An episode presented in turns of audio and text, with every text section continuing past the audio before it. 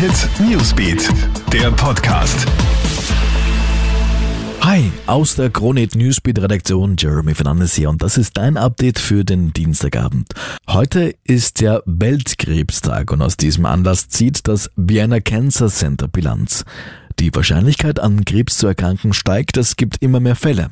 Aber trotzdem geht die Zahl der Krebstoten erstmals zurück. Tumorerkrankungen werden jetzt schon früher erkannt und auch die Therapien sind besser geworden, sagt Christoph Zielenski, der Leiter des Werner Cancer Center, der auch glaubt, dass Patienten mit Krebserkrankungen immer mehr in der Lage sein werden, ein chronisches Leben mit der Erkrankung führen zu können. Es ist ein Horrorunfall in Antwerpen, den mehr als 100 Reisende heute im Tunnel unter dem Antwerpener Hafen erlebt haben. Dabei ist ein Mensch gestorben, 49 weitere Menschen sind bei dem Busunfall in der mehrspurigen Schnellstraßenröhre und einem Hafenbecken verletzt worden, fünf von ihnen schwer. An der Karambolage waren zwei Busse beteiligt. Und dass Alkohol Kreativität steigern kann, das zeigt der Fall eines 32-jährigen Mannes im deutschen Essen. Dort hat er sich durch eine Essensklappe aus einer Ausnüchterungszelle gezwängt.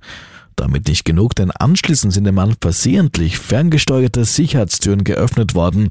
Somit hat er schließlich das Präsidium verlassen können. Eine Strafe erwartet dem Mann nicht, denn Flucht ist in Deutschland nicht strafbar. Soweit ein Update für den Dienstagabend. Wir freuen uns, wenn du diesen Podcast hier abonnierst. Mehr News bekommst du laufend im Kronehit-Programm und natürlich auch auf kronehit.at. Schönen Abend. Krone Hit Newsbeat, der Podcast.